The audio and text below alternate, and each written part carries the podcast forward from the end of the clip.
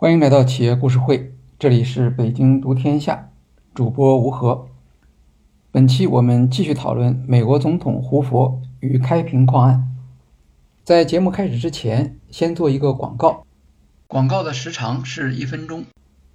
新书《价值创造与商业模式》第二版上市，包括十四个案例，全部都是新的，和第一版完全不一样。除了企业案例之外，第二版还体现了我们这个节目专注于企业案例所获得的一些经验的沉淀。这个大家在看书的时候应该是能够发现的。也欢迎大家给我们提供一些反馈。新书在所有的电商平台上都可以看到。我们在公众号“北京读天下”里面为听友提供了优惠，这本书的定价是六十八元，公众号的价格是三十四元包邮。这是广告的部分。上一期我们讲到，一九零零年七月三十日，胡佛和德翠林签署了。开平矿务局的卖约。八月二日，张毅离开天津，前往上海，去找李鸿章。按他后来的说法，他在八月八日见到李鸿章，汇报了这件事情。胡佛是八月四日离开中国，前往英国的。留下来的是德崔林。作为张毅委任的开平矿务局的临时总办，负责和列强交涉，设法保全开平矿务局的财产，这是当时的一个大致的安排。虽然胡佛和张毅好像不是同一天离开天津的，但是他们在出行的路上有一段是同路，码头在大沽口，不在天津。从天津前往大沽口这一段，胡佛在自传中说，他们夫妇是陪着张毅一块走的，可能也是为了张毅的安全。而且他还补充了一个细节来证明这一点。他说他们在河上看到了一轮红色的月亮。张毅就跟胡佛说：“说这是不祥之兆。”那胡佛为什么要在自传里写出这一段跟他后来想要推却他在开平矿务局倒卖这个案件中所负有的责任有关系？他一直说他们早就打算离开天津回美国，然后这个时候是德翠林和张毅主动来找他来谈这件事情，而他因为是一个。矿山方面的专业人员，他对所谓的合约的财务安排，他用了一个词叫做 “high finance”。这块他不熟，是张毅和德翠林他们商量的。这里面就像是罗生门一样，到底谁在这里面扮演了什么角色，完全无法判断。胡佛离开中国的时候，至少这个时候，他和张毅之间的关系。还是比较不错的，这也很正常，因为张毅还指着胡佛帮着他来保全开平矿务局的资产，相当于他在中方这边是有一个很强的认可的。然后他带着这个合同到了伦敦，到了伦敦之后，情况略有不同了，因为伦敦。他要面对的，首先是他的老上级和老板莫林，但是同时他还要面临的是莫林的合伙人，也就是比利时财团。根据美国学者卡尔森的研究，这个卖约大致的意思是要求莫林在英国注册一家新的公司。公司的名称还叫开平，这家公司资本金一百万英镑，其中开平矿务局现有股东的部分折算为三十七点五万英镑。也就是说，新公司还需要在市场上募集六十二点五万英镑的股本金，这才算是完成实收资本。所以从这个内容来看，这是一份招商重组合约。重组合约指的是重组为一家英国公司。招商合约指的是还需要募集资本金，卖约只是我们约定俗成的叫法，这里面并没有出卖的含义。卖约还有其他的内容，要求莫林承诺在二月二十八日以前提供十万英镑作为开平矿务局的运营资本，这个条款是很重要的。因为它反映了开平矿务局当时在资本上的困难。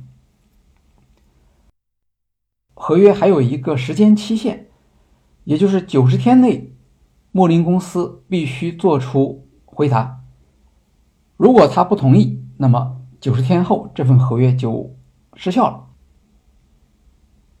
所以这样算起来，胡佛的日程还是比较紧张的，因为他要到十月份才到达伦敦。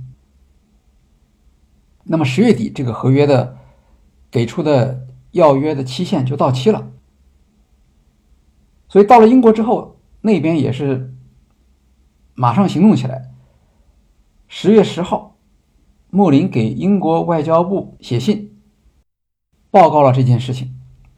我们跟中国正在谈判这样的一个合约。他为什么急于向英国政府报告呢？是因为当时八国联军的进展很快，到了十月份的时候，北到山海关，南到天津，这些地方都被八国联军占领了。所以莫林赶快向英国外交部写信，是为了争取在外交上得到政府的保护，来保全开平矿务局的资产。同时，他的律师向位于天津的德翠林。发去电报，这是十月十三日，说莫林公司同意接受卖约。除了向中方发出通知以外，他们还对合约的内容进行了审查。因为这个事情当时比较突然，所以虽然胡佛、德翠林和张毅做了很多的讨论。但毕竟没有办法和伦敦方面做充分的沟通。同样一个重组案，双方的理解肯定是有差异的。虽然总体上来说，大家好像对一个最终的目标是有一个共同的看法，但是当律师介入之后，情况就不一样了。比如英国的律师就提出来。开平矿务局重组的主体不应该是莫林，也不是莫林公司，而应该是1899年12月成立的东方新迪加。因为莫林也好，莫林公司也好，他们都有其他业务，而东方新迪加这家公司当初成立就是为了帮助开平矿务局发售秦皇岛债券，所以这家公司来出面做重组的话。可以简化项目结构，控制风险。卖约本身也有它不完善的地方。首先，签字的问题，全权代表签字在法律上并不严密，因为没有什么理由使得双方的法律主体不能够自己来签字，所以这个需要补充的。第二。卖约的性质是重组合约，里面规定了胡佛作为信托的受托人，也就是说，下一步重组的时候，公司做好了，胡佛就可以把开明矿务局交给这家新公司。但是，胡佛作为信托人，他就不能赚钱，或者这样做就不合适，他赚不到钱，莫林也赚不到钱。律师的建议是，胡佛的身份应该是莫林的代理人，这样莫林就有权利获得代理费。这个代理权不是出卖开平矿务局，而是代理开平矿务局的重组事宜，其中募集新公司所需要的资本就是核心的内容。经过这样一份。调整之后，下一份合同，也就是东方新迪加向莫林购买合同权益，才能够成立。后来胡佛他们就按照律师的这个意见做了调整。十一月九号，胡佛以莫林代理人的身份，将开平矿务局重组合同的权益。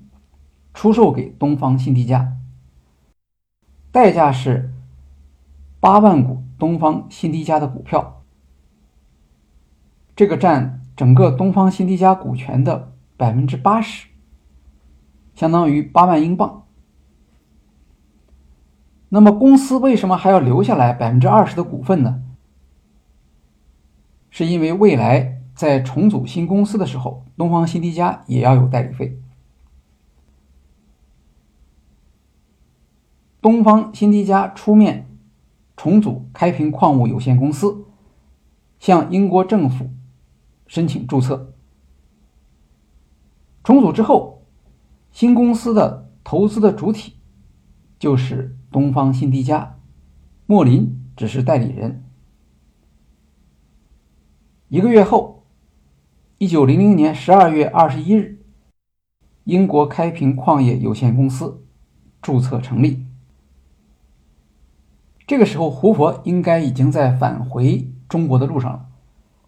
一九零一年一月十日，胡佛到达天津。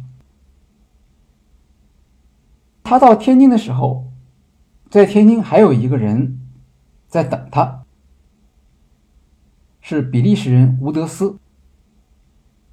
吴德斯是国际法专家，当时是比利时驻中国的外交使团的。一个成员，东方新迪加因为有比利时的财团，所以他们就指定已经在天津的吴德斯和胡佛组成一个工作小组，来负责处理后面的接收开平矿务局的事宜。这个安排听起来很合理。胡佛是矿业方面的专家，吴德斯是法律方面的专家。那么胡佛到了天津之后，他的第一项任务就是根据莫林的指示修改卖约，找来德翠林重新签署。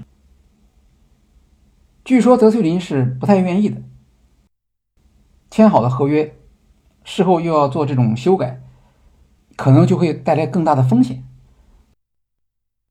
据说是莫林方面给德翠林提供了一些激励。这个当然没有记录了。一月十七号，德翠林同意签署卖约。新的卖约有一些改变，比如用词上的。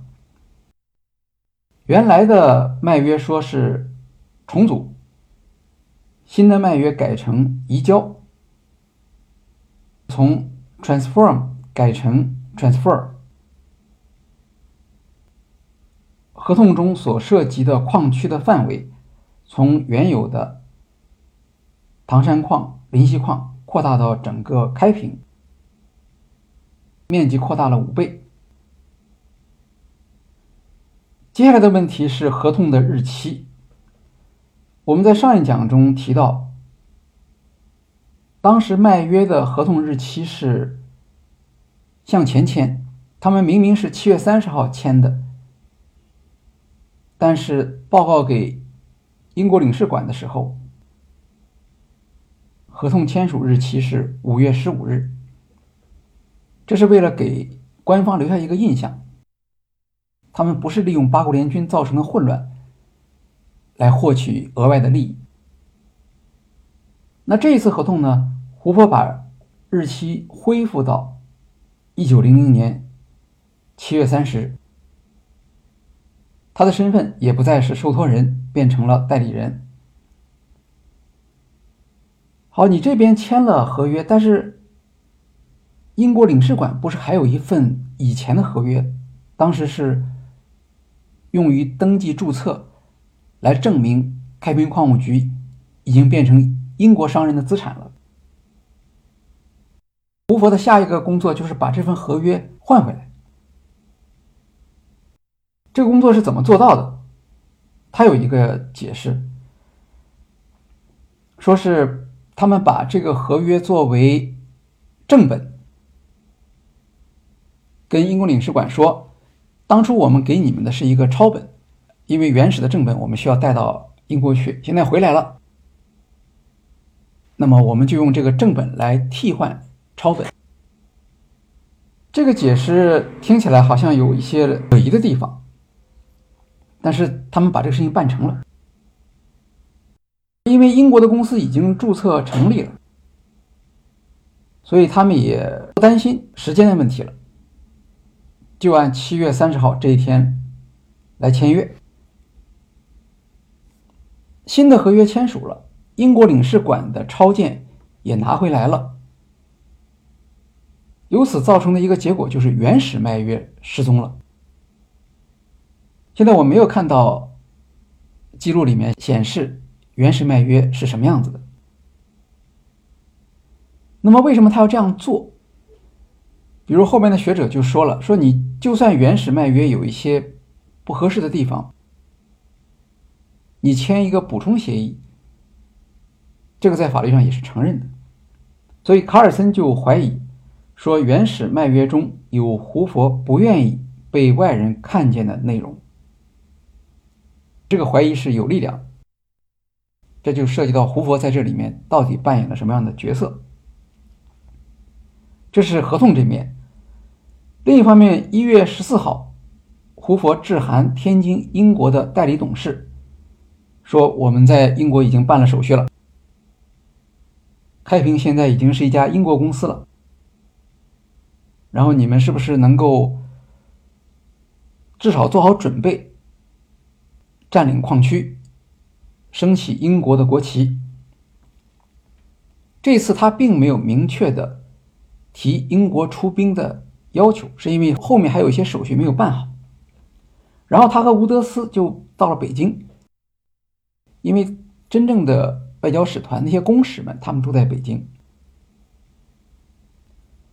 到了北京之后，他们两个人就拜会各国公使，希望得到列强的支持。比如说一月二十六号，胡佛给莫林写信说他见到了英国公使萨道义。报告了他们的情况，萨道义的回答是，他会尽量给予协助，但是明显不是那么热心。胡佛后面又补充说，虽然萨道义不热心，但他比他的前任还是好多了。可能前任直接就把他们给拒绝了。吴德斯去找比利时、找法国的公使。这两家都表示了支持，当然也有反对的。反对最强烈的是俄国。俄国觉得英国接收开平矿务局，对他们的利益、对他们的势力范围构成了一个侵害。其实，俄国的势力范围主要还是在东北。那为什么他那么反对？英国人占领开平矿务局呢，是因为开平矿务局有一个港口秦皇岛，秦皇岛就在东北的大门口，在山海关那个地方。俄国人就说：“你们这不等于把你们的军舰放到了我们的势力范围的门口了？”所以他们反对。吴德斯曾经一度觉得比较。失望，说这个可能就办不成了。俄国有很强烈的理由来反对，同时他也有正当的法律上的质疑。你们这个合同是在战争期间签署的，战争期间签署的合同是很难在法庭得到支持的。不过胡佛跟他说，肯定我们是可以办成的。吴德斯可能是在政府工作时间比较长，而胡佛是一个企业家，是一个冒险家，所以他继续往前走。第二项就是办理移交，合同签了，但是怎么样把这个产业拿到自己手上来，需要一个文件。胡佛和吴德斯就草拟了一份移交约。作为卖约的补充，卖约是声明了一个状态，而移交约呢，代表的是采取行动的步骤。卖约和移交约都准备好了之后，德翠林就报告了张毅，请张毅到天津来签约。这个时候已经到了二月十五日。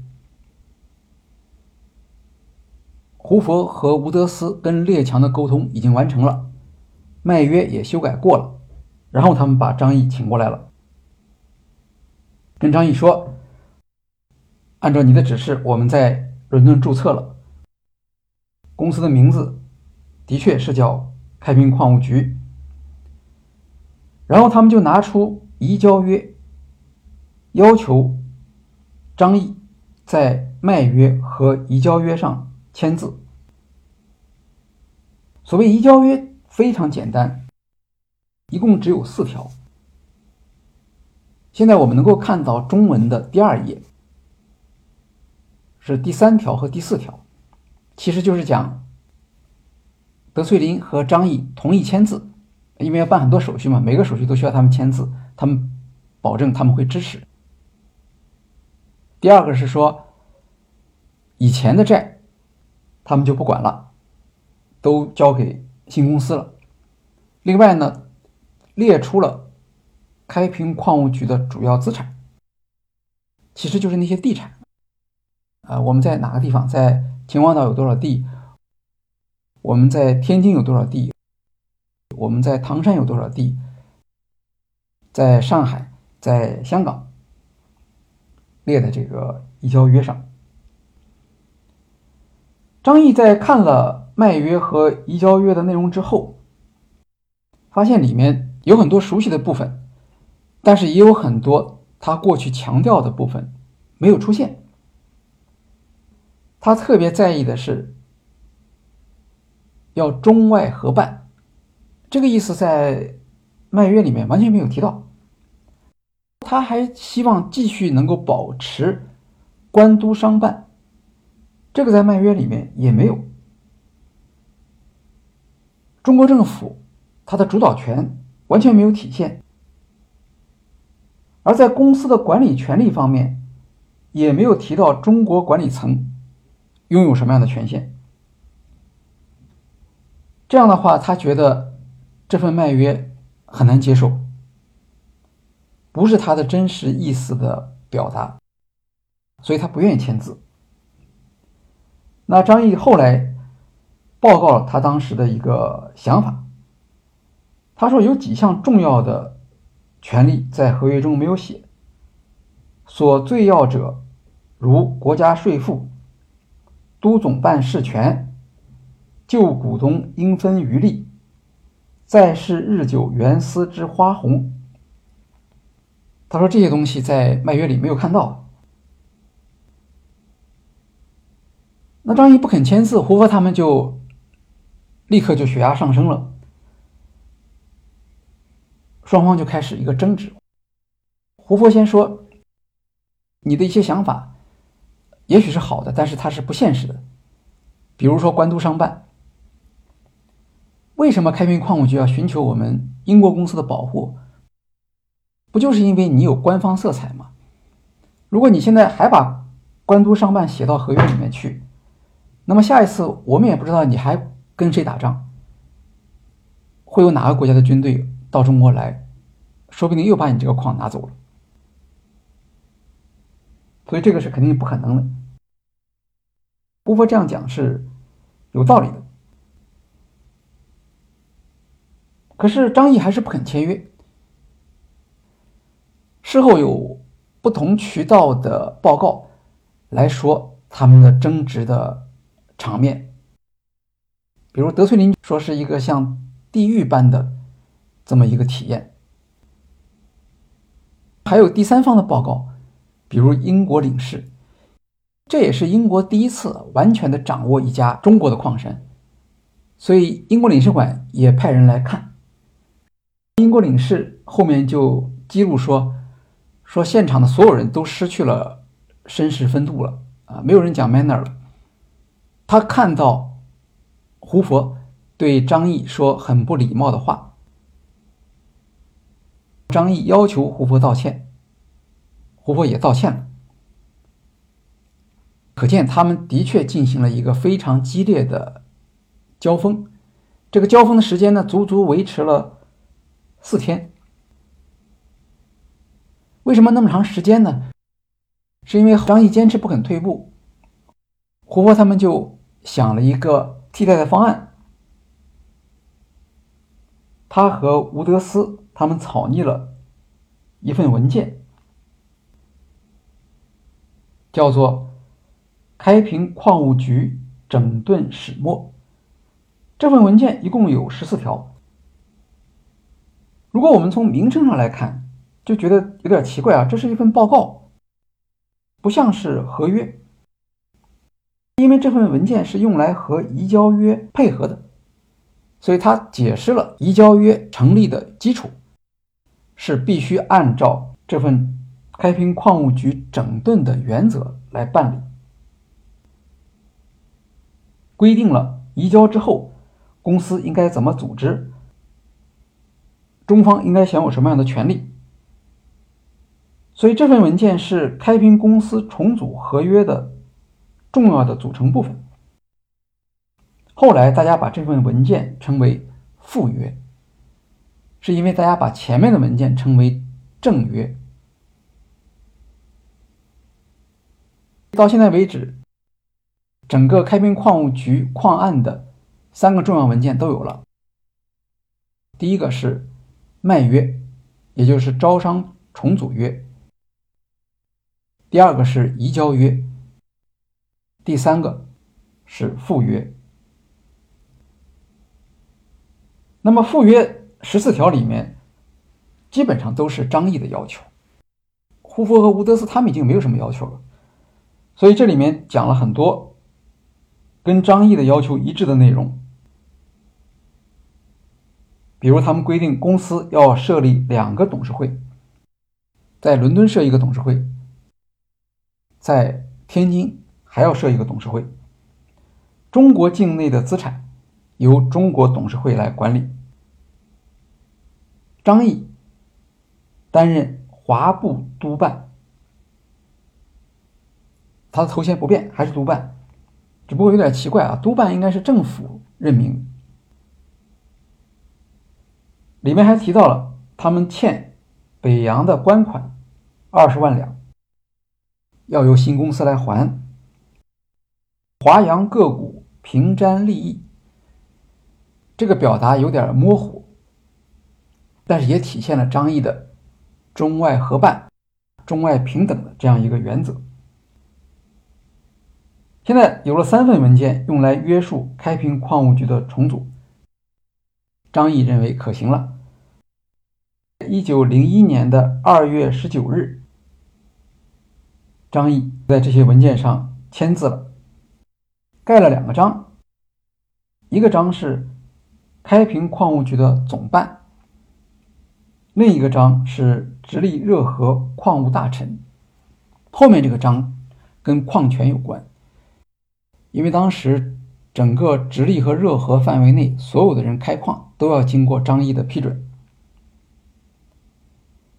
见证人有张毅聘请的英国律师，还有一个美国人丁嘉丽。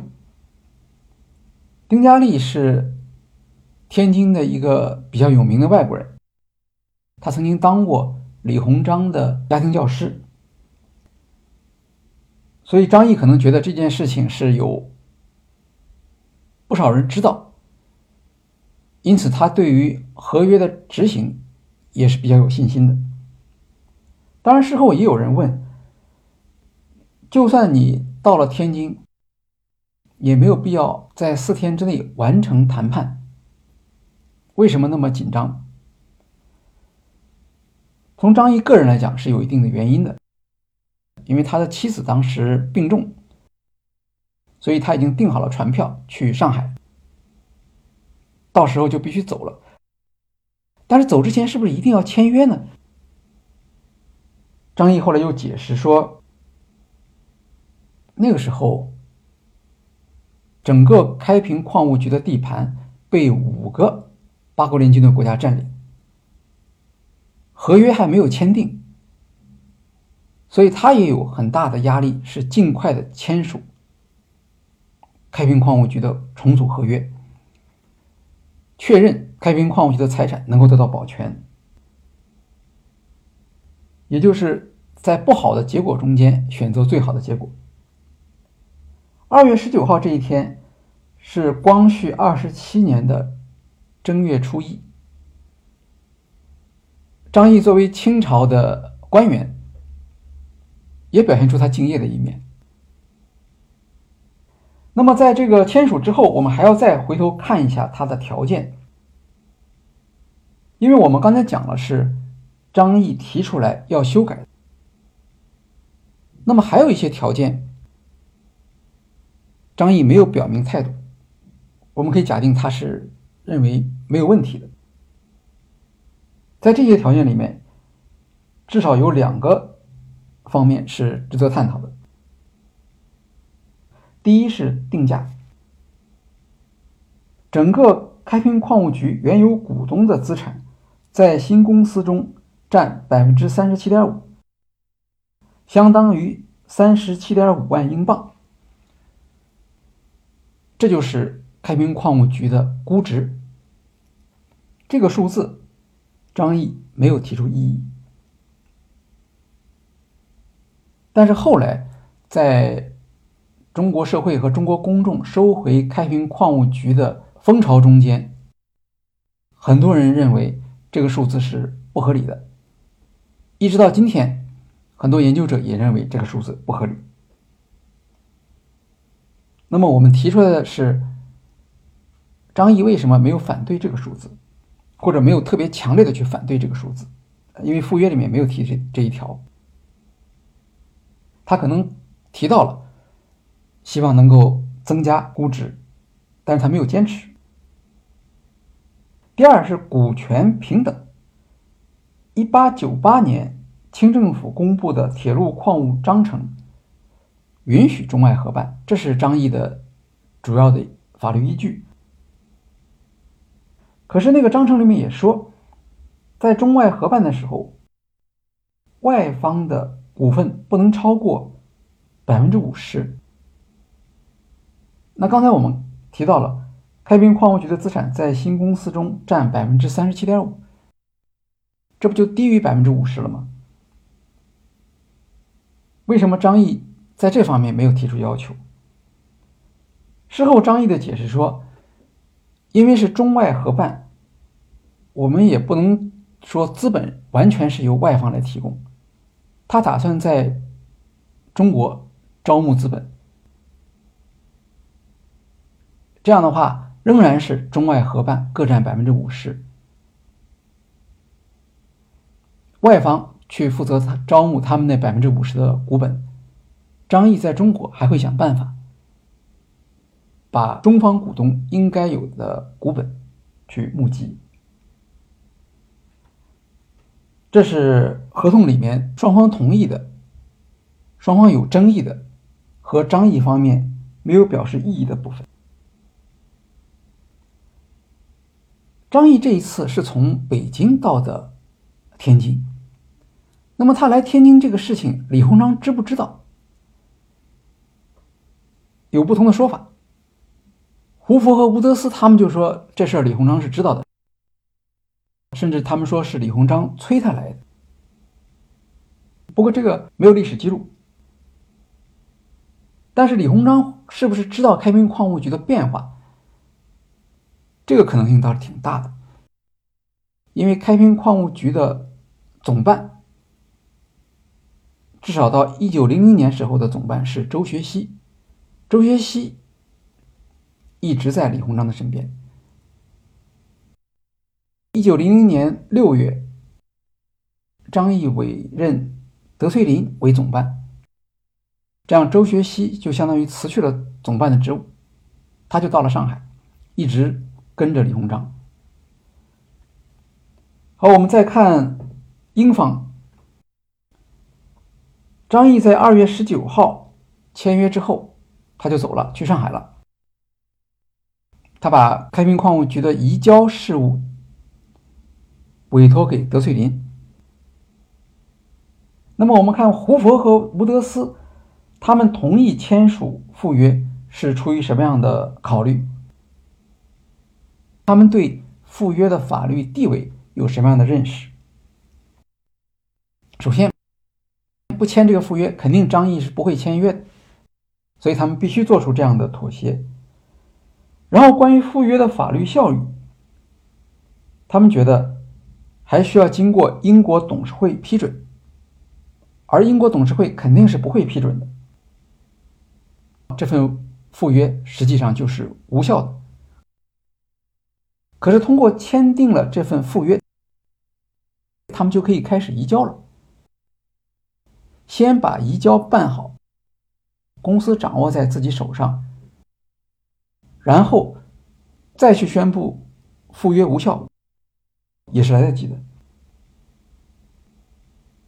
为什么我们会有这样的一个看法？是因为吴德思在签约之后，给伦敦发了报告。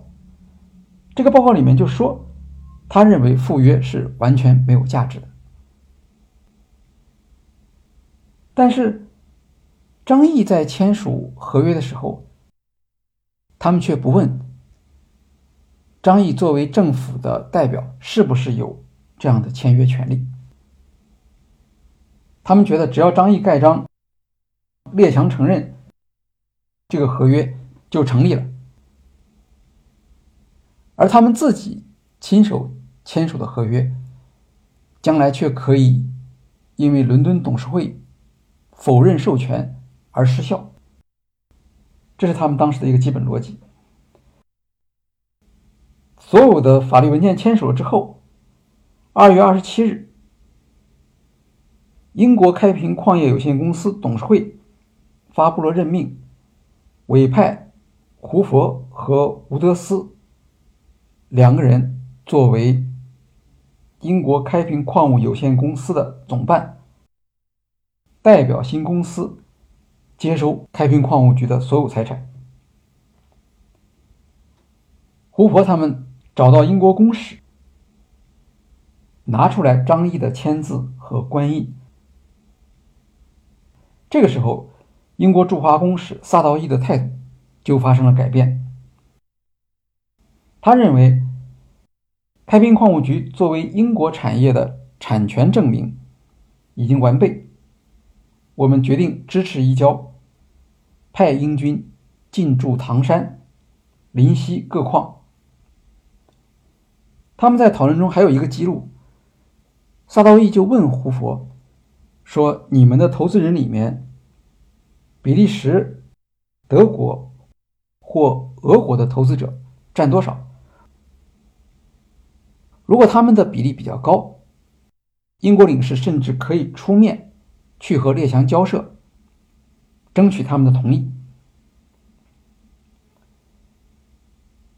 胡佛在执行的时候也很细致，他说：“尽量不要去刺激列强，英军占领开平矿务局，不要强调这家公司是英国公司。”在张毅这边，他也希望张毅能够保持低调，先不要跟中国股东去说，以避免引发不必要的麻烦。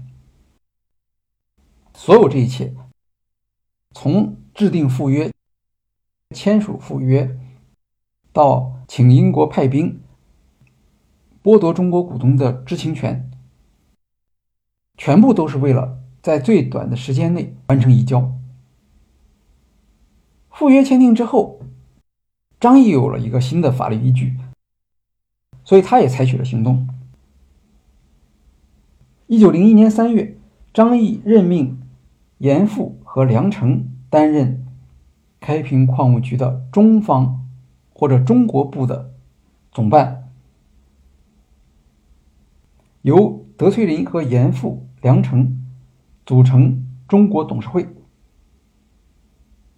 因为赴约里给了张毅这个权利，他作为督办是可以有这样的一个任命权的。严复就是那个翻译《国富论》的大翻译家，他也就是在开平矿务局任职期间来做这个翻译工作。当时的名字叫做袁复，这个也反映出他在开平矿务局工作不是太繁忙。虽然有了中国的董事和中方的总办，但是当时矿区。是在八国联军的占领之下，只不过是从德国、俄国换成了英国，中方管理层几乎不在现场，所以只有胡佛、吴德斯和他们这批人在。三月九号，胡佛就报告说，说在英国军队的监督下，移交进展顺利。唯一的小小的抵抗是他们在接管财务部的时候，这个当然是比较敏感的一个事情了。胡佛在自传中承认，他采用了强制的手段，具体情况我们不知道。到了四月的时候，他们就要求接管银行账户，使得中方总办和德翠林。失去了开支票的权利，在管理上，他们也不再享有知情权了。胡佛自己回忆说，在接收过程中，最难的不是银行，因为银行的记录还是比较清楚的。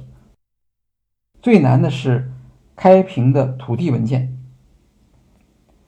本来中国人的这些记录就很难看懂，保管呢又不在同一个地方。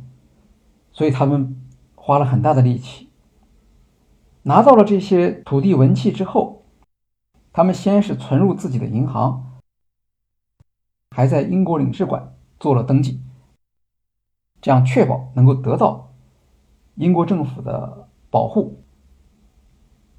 当然，在这个过程中，他们也没有抢到所有的文件，比如说开平矿务局下属的唐山细棉土厂、水泥厂。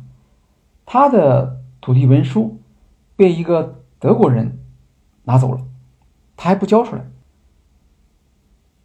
最后，周学熙在一九零六年就是从这个德国人的这个系统买下了唐山水泥厂的土地，后来兴建了启兴洋灰厂。移交本身是比较顺利的。再加上有英国军队的保护，没有人敢于反抗。几个月之后，移交约里面所写明的原开平矿务局的全部财产已经转移到新公司的名下，原开平矿务局所发行的股票已经大致上按每股二十五英镑的比例换成新公司的股票。这些股票按照新公司的规定，属于债权性质，不具有股东的权利，大概就是优先股的意思，可以享受股利，但是不能参与公司的决策。开平矿务局的所有的行政管理权，全部落入英国开平矿业有限公司所委派的胡佛。和吴德斯的手里头，按照赴约成立的以德翠林为首的中国董事部，包括严复和梁成，其实只是一个装饰品，在字面上他们享有权利，但在现实中，他们没有任何权利。这一年的十月十三号，严复在给友人的信里面说：“说一切理财用人之权都在洋人手上。合同上明明所写的我们的权利。”一项都没有兑现。那他的体会是，经过这样一番经历以后，和洋人做事一定要留心。严复属于洋务派，他是支持开平矿务局中外合办，只是他没想到中外合办的结果只有外方没有中方了。那么在他的信里，他也说了，支票是由胡佛签字。我们都没有这方面的权利。在英国方面，他们听到中国的移交很顺利，并且掌握了所有的这些土地的文契，掌握了财务权利之后，他们才开始往下走下一步。一九零一年的五月二号，东方新迪加。将从莫林手中取得的开平矿务局的权益转让给新成立的公司，这是个卖约。代价是什么？代价是新公司百分之百的股权，其中只有七股是按照英国法律规定给了签署章程的人，而这个章程里面。完全没有提到中国董事会和中国方面的权益。胡佛后来承认这是一个错误，他为自己做辩解，说这个章程我没看，我以为这个章程里面应该是把中方的要求体现在里面了。接下来，五月二十五号，东方新迪加开始进行股票的分配。三十七万五千股授予原开平矿务局的股东，这是五月份的事情。在这之后，才开始去向中国的股东通报消息，要求更换股票。有五万股是给了张毅和德翠林，不过所有的讲这个话的人，他们的依据都是以前。莫林也好，胡佛也好，写给德翠林的信，并没有收据，所以这个不能证明。一九零二年的七月，东方新迪加就解散了。有人说，这不是一个洗钱的过程吗？为什么东方新迪加在这里面要过一手？那么从委托和代理的角度来看，东方新迪加还是。有它的作用的，他持有了当时的开平矿务局的所有资产，承担起重组和注册新公司的任务。任务完成之后，他当然就解散了，避免后面还有其他的法律上的问题，包括我们前面所看到的莫林所持有的东方新迪加百分之八十的股份，这个时候都已经解决了。所有的权益都转移到这家新公司里面去了。然后从后来的法庭记录来看，跟我们前面所讲的那个百分之二十的股份是一致的。在重组过程中，莫林也好，东方新迪加也好，他们是要收费的。他们的费用是多少？就是百分之二十的整个的英国开平矿业有限公司的股份。这个比例多少可以有争议，但是这是一个相对透明的解释。虽然这二十万股票，莫林和东方新迪加没有出一分钱，但是根据他们的记录，他们是有权这样做的，而且属于实收资本。然后我们再看中国方面。胡佛和吴德斯这个时候应该是心满意足了，合同签了，资产到手了，管理权也到手了，但是他们还有一个隐患，他们觉得好像政府方面还没有批准。一九零一年一月，他们到中国之后，曾经到处拜访外交部门，意意思就是说，中国政府不批准，外国政府批准也是可以的。据说他们还有一次见到了李鸿章，然后胡佛回忆说，到了三四月份的时候，德崔林的态度就发生了改变。因为德崔林那时候已经看出来，胡佛和吴德斯他们是不打算履行赴约的。德崔林公开抱怨说，英方没有遵守诺言，不尊重中方的权利。这肯定也是张毅的意思。那么在移交的过程中，无论是张毅还是德翠林，他们还是履行了条款的。但是眼看着英国人把权力全部拿到自己手上，他们也要想办法做一些反击。其中的一个反击的力量来自于中国股东，因为这三份合约在签署的时候根本没有跟中国的股东打招呼。一九零一年五月二十五日，东方新迪加将三十七万五千股授予。原开平矿务局股东之后，下一项工作应该是登报，告诉股东这件事情，然后请他们来置换股票。这个时候，德翠林发现了一个变被动为主动的机会。他说：“我们不做这件事情，因为你们前面全部是毁约的。”胡佛也好，吴德斯也好，他们也没有办法。这个时候，大家又开始谈判了。谈判的结果是，一九零一年的六月四日，德崔林、中国部的总办严复、梁成，还有伦敦部的总经理吴德斯，签署了一份协议，叫做《开平矿物有限公司新定事办章程》。我们看它的名字“开平矿物有限公司”，这个指的就是在英国注册的公司。为什么要办一个试办章程呢？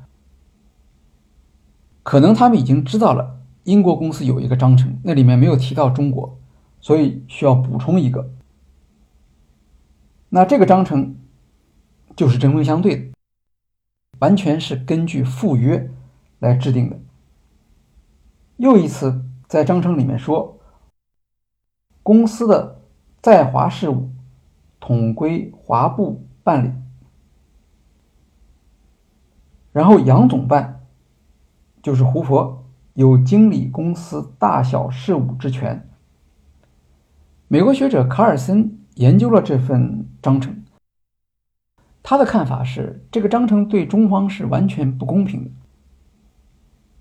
因为他对。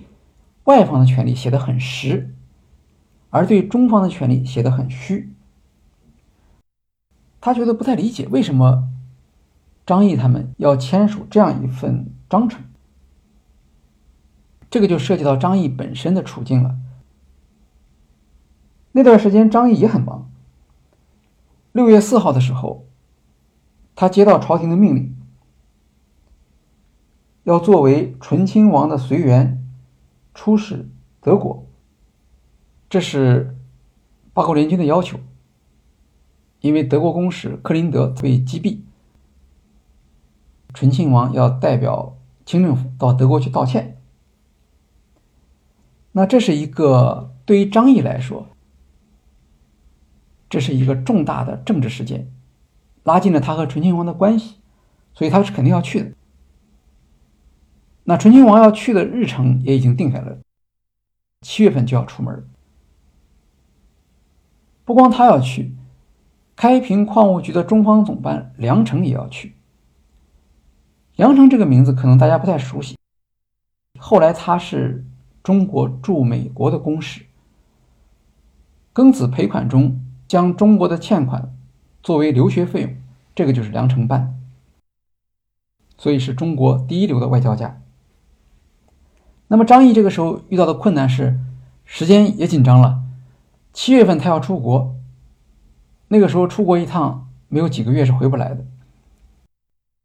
他当然希望在出国之前能够看到英方来落实附约里面所规定的各项中国的权益，所以这方面他有采取行动的动机。胡佛和吴德斯方面，他们也有动机。前面的工作都做好了，实际的利益都到手了，但是中国政府没有表态，这个。只有张毅才能去办，所以双方在这个方面达成了一个激励的相容。今天开滦煤矿企业档案中有一份文件，里面提到总督大人就是李鸿章，已于本月二十日收到您的信函，开平公司汇出。用于偿还贷款的二十万两白银，总督大人承认收到了上述金额，日期是光绪二十七年四月二十六日，一九零一年六月十二日。那这份文件在很多关于开平矿案的文章中都会提到。胡佛在他的自传里面也强调了，他说，当时他们遇到了障碍，因为五月份英国方面已经完成了股权分配，六月份他们就要跟中国股东说了，可是这个时候德翠林不是反对吗？但是在开平公司向李鸿章支付了二十万两白银之后，德翠林突然改变了态度。不像之前那样公然设置障碍了。他和吴德斯就认为，这说明中国政府其实是批准了张毅的做法。接下来，六月六号，开平矿务局就公告股东要把旧股票换成新公司的股票。这几乎是和他们向李鸿章汇出二十万两白银是同一天的事情。一九零一年的七月一号到二号，张毅的代表开平矿务局的总办严复在报纸上发表公告，公告的名称是《奉告开平矿物有限公司中国诸股东起》。里面就讲了为什么要换股，当然也说是因为去年的义和团运动导致八国联军的干涉，为了保全开平矿务局的资产，所以我们把公司放到英国去注册了。现在公司已经成立了，那股票就要换一下。里面还提到了他们在天津、上海、香港。都提供了股东更换股票的服务。那需要注意的是，直到差不多一年以后吧，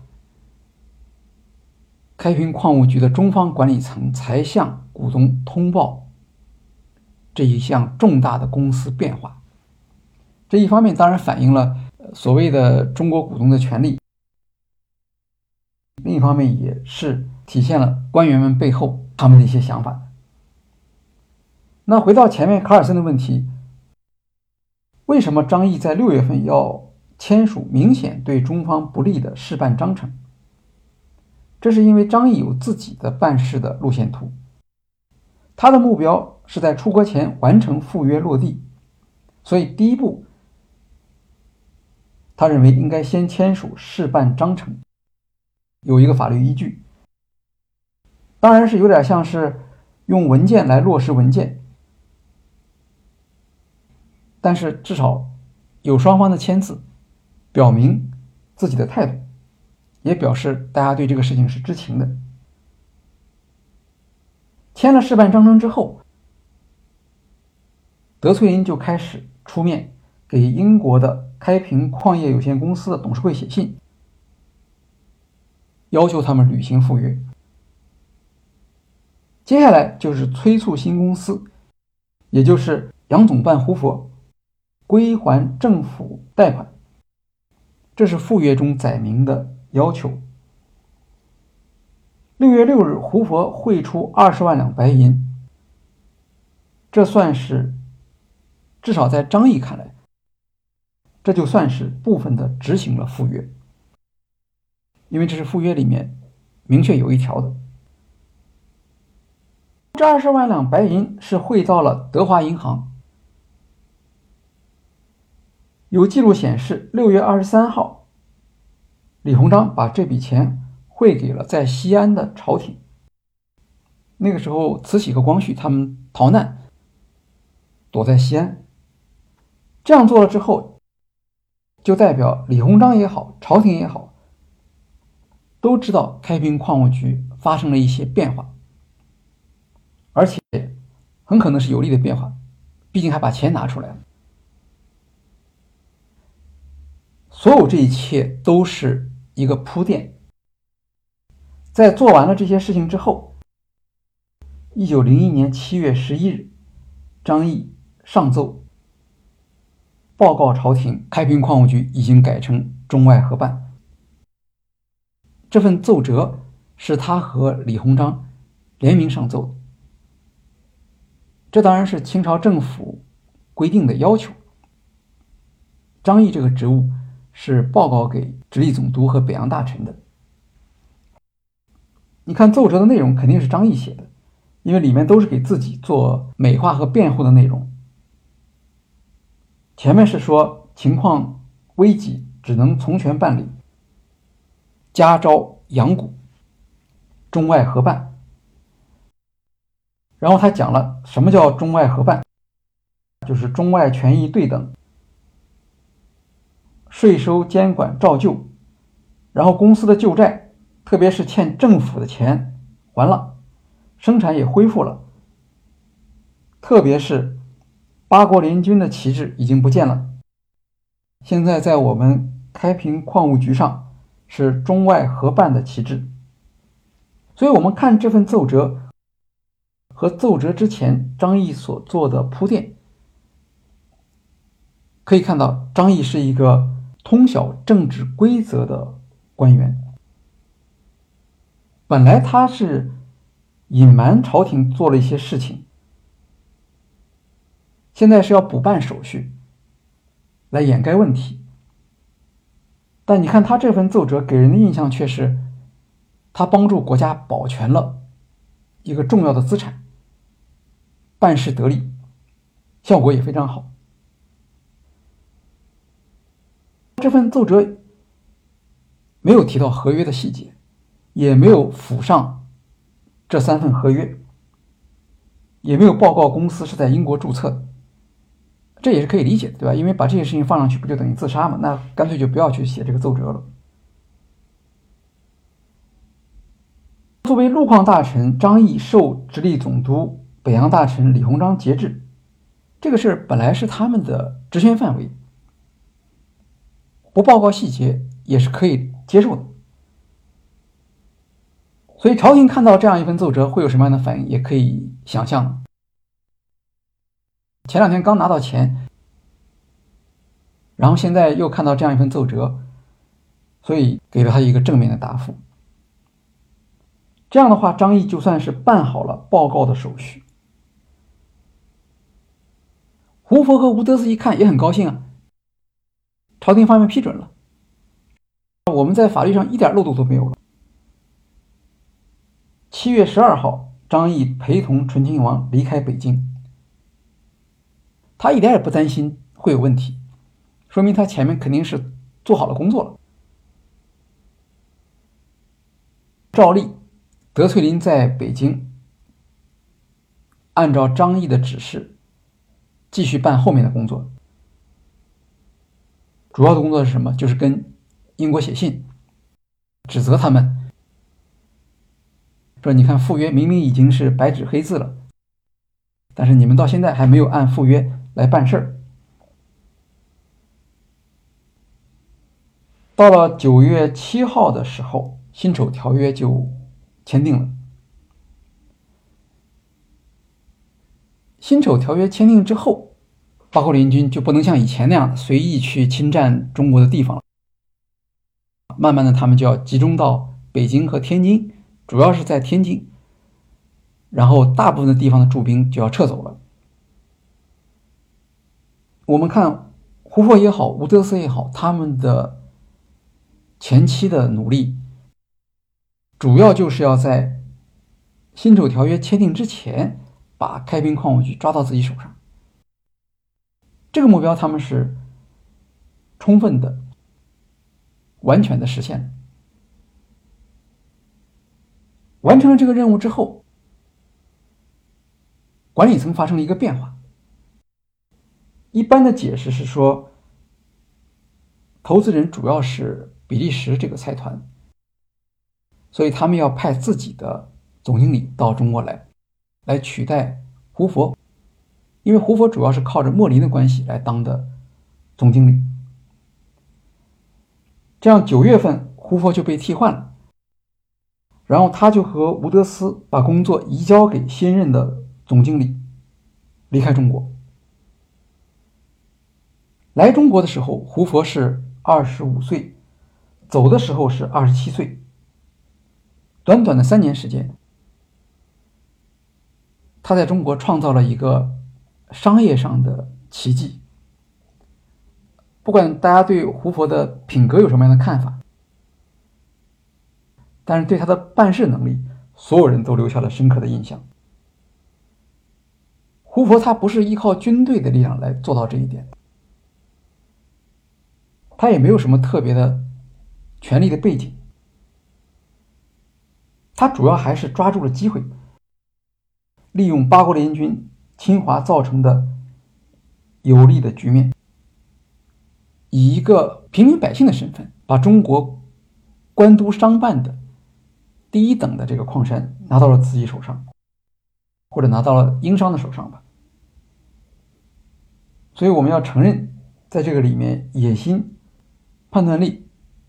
行动，这些都是胡佛成功的原因。这也就是在《帕罗阿尔托一百五十年》里面，作者马尔科姆·哈里斯所说的，叫做“帕罗阿尔托精神”。斯坦福大学的第一届毕业生，胡佛就做出了一个表率。这里面有很多细节。的确给人留下印象，比如后来在法庭上，法官问德翠林说：“为什么开平矿案期间，在法律上他和张毅他们这边表现的比较被动？”德翠林就报告说：“说那个时候因为环境动荡嘛，律师都跑了，天津租界里只剩下一个律师。”等他想起来去找这个律师的时候，却发现胡佛已经先下手为强，聘请了这个律师。这样，他们三个人在开会的时候，胡佛这边有律师帮忙，而他和张毅就没有了。所以在拟定这个卖约的时候，可以想象，这个条款肯定是有利于胡佛的。当然，我们也可以大概的总结一下胡佛得逞的原因。首先，人家还是有一个完整的计划，包括资本计划和管理计划。所谓资本计划，虽然在卖约里面提到筹集一百万英镑，中方占多少，剩下的多少去募股，这些事儿好像是张毅说的。其实，在之前我们看到胡佛、莫林和德翠林，他们在讨论的时候，已经把这些基本的条款早就已经反复的讨论过了。当机会来临的时候，他们拿出的是一个完整的、系统的这样的一个计划。那管理计划就更不用说了。胡佛本人就是一个管理专家，他在自传里面说，他取得公司控制权三个月之后，新的开平公司就已经从亏损转变为盈利。每个月的盈利是十五万墨西哥银元。那么，为什么公司能够那么快的扭亏为盈呢？不是因为在生产上做了什么进步，或者在设备上什么投入，而是采取了人事清明的政策，主要是取缔了原来的普遍的无处不在的贪污行为。因为胡佛在担任。顾问期间就已经掌握了开平矿务局各级官员贪污的这样的一些证据，而且也已经有了预案。比如说减少冗员。一九零五年，莫林在法庭作证的时候说，英方接手开平矿务局管理权之后，中方官员的人数从六百二十四人。减少到一百二十人，这个做法就和我们今天杠杆收购所采用的方法有点相似，借很多的钱去收购一家公司，然后大面积的裁员，特别是要裁这些中层经理，因为他们的成本太高了。当然，那些中方官员可能连中层经理的作用都没有，所以胡佛下手是毫无顾忌的。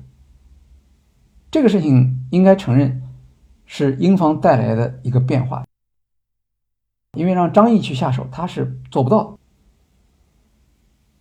除了这个人事权之外，胡佛还利用其他的机会为英国开平矿业有限公司来谋取利益，比如说。恢复铁路交通。那个时候煤能够产出来，但是运输上遇到了一些困难，因为义和团破坏了铁路，铁轨都被他们拆走了。可是胡佛在这里就很聪明，他没有用开平公司的名义自己去办这个事情，他去跟联军提出建议。因为八国联军已经是一个近代化的军队了，他们是特别依赖铁路的，没有铁路就没有办法来运兵，所以联军很着急。那么铁轨没有了以后，当然可以再去买啊，那得从上海或者从香港那边运过来，要花很长的时间。另外，八国联军他毕竟不是来建设中国的，对吧？他是来惩罚中国的。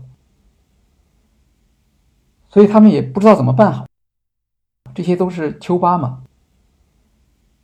胡佛不一样，胡佛是管理专家，他就跟联军的这些人商量，他说：“这些铁轨呀，肯定是被老百姓拿回家去了。像这样的东西，他们肯定不会扔掉。那么他们拿回去干什么呢？他们是打算。”加工做成铁件儿，不管是加工成农具、菜刀等等，都是可以的。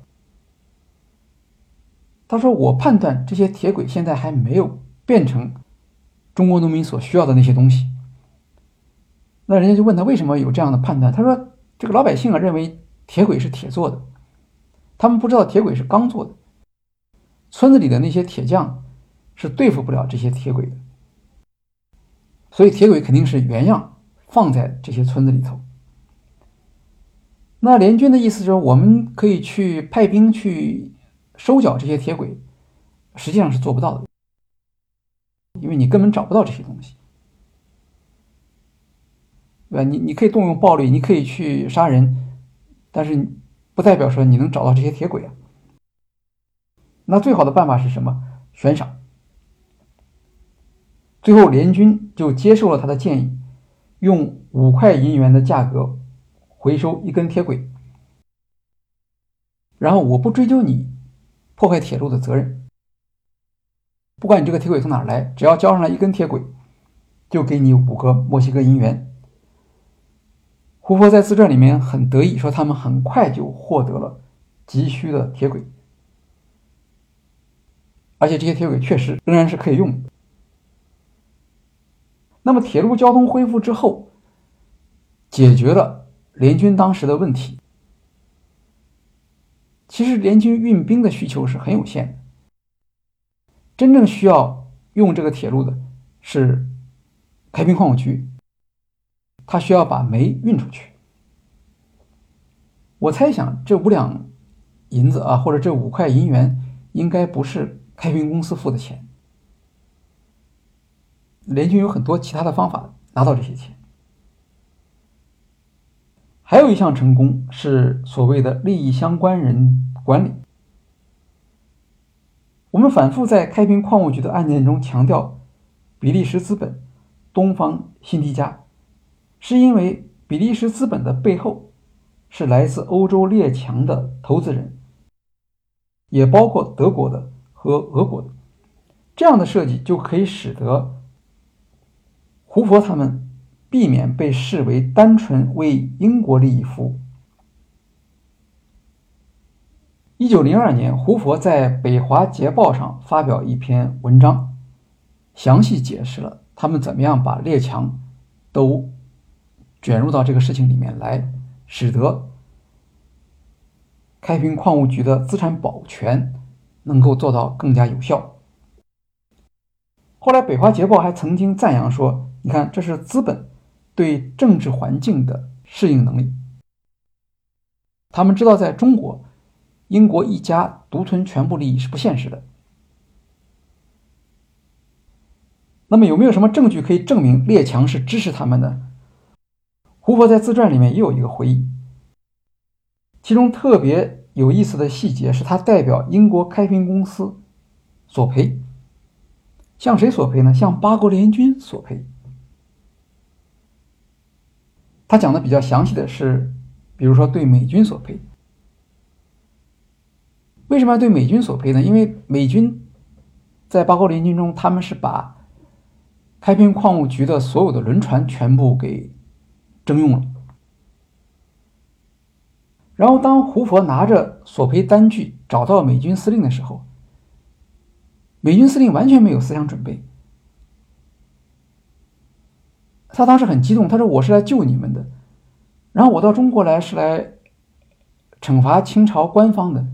我从来没想到还需要有人会有人向我索赔，我还需要支付赔偿金，有没有搞错？你是谁？”他等于把胡佛赶出去了。那么这个当然是因为他是大兵了，他是一个丘巴，他不知道政治嘛。所以后来他们去通过外交努力，迫使美军司令接受了这个索赔。美国人后来还是耍赖，他们的索赔金额是三十万墨西哥银元。最后他们说赔给你钱可以。但是不能赔那么多，七五折。胡佛说他同意了，因为他也不可能争取到更多了。这是美军方面的索赔。然后我们看俄军，俄军因为占领了两个矿区，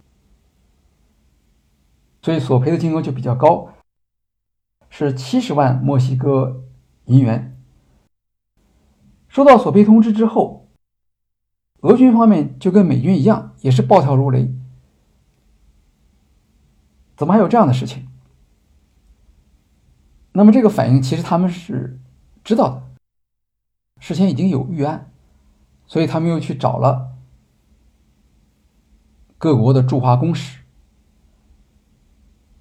那么经过外交上的一番努力，俄军就同意支付七十万墨西哥银元这样的赔款。但是俄军支付赔款和美军就不一样了。俄军支付的赔款的数额，据胡佛说是远远高于七十万墨西哥银元，条件就是多出来那些钱你退给我。而且俄军还把他们从开明矿务局抢走的设备，包括那些火车，找到胡佛说：“我们便宜点卖给你们，行不行？”胡佛在他的记录里面说，他们是同意了，给了俄军方面二十万墨西哥银元，把那些设备都买回来了。因为不然的话，他们要从英国进口更麻烦。后来，英军和德军也支付了赔偿金。胡佛在自传里面没有说金额是多少，可能是因为他们的交涉时间更长，是赔钱的时候他已经离开开平矿务局了。但是我们可以猜想，这个金额只会多不会少。不是五家。外国军队占领了开平矿务局的资产吗？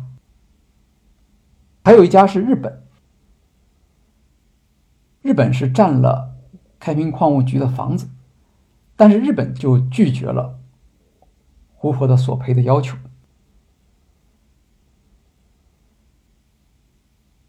那么这些钱是从哪儿来的呢？这些钱最终都是来自于中国的战争赔款。胡佛自己承认，他在和美军司令交涉的时候，他就甚至说这个这样的话：“反正这个钱是中国政府出嘛。”这样我们看，胡佛不仅帮助东方新迪加取得了开平矿务局的控制权。还为公司追回了战争期间造成的损失，甚至可能拿到了超过这种损失的钱。那么，支付所有这些代价的当然是我们中国的民众了。当然，这部分成绩，胡佛可能是夸大了自己的作用。应该是吴德斯作为一个国际法专家，他去交涉。后来在中国社会收回开平煤矿的运动中，中国公众反应特别强烈的，不光是丧失了开平矿务局，而且我们还要为八国联军造成的损害。从自己的口袋里拿钱出来赔偿。整个开平矿案期间，胡佛拿了多少钱？胡佛在自传里面说，他拿到了八千股。那他为什么承认这个事情呢？是因为后来中国股东准备在和英国公司打官司的时候，已经发现了这个事情，所以他干脆光明正大的承认。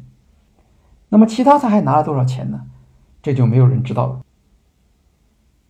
离开天津之后，胡佛成为莫林公司的合伙人。后来，他还参与了世界各地许多矿山的开发，是一个有名的矿山管理专家，人称“矿山医生”。那么，根据维基百科的介绍，说到一九零四年的时候，他的个人资产已经达到。四百万美元，其中有多少是他在开平矿案中间所获得的这种不光彩的收入？现在没有公认的看法。这是胡佛在一九零一年开平矿务局资产移交过程中间的主要的经历，我们就介绍到这里。下一期我们会继续讨论张毅如何努力去挽回所失去的开平矿务局中的中方权益。欢迎大家到时候收听。好，今天的企业故事会就介绍到这里，谢谢大家。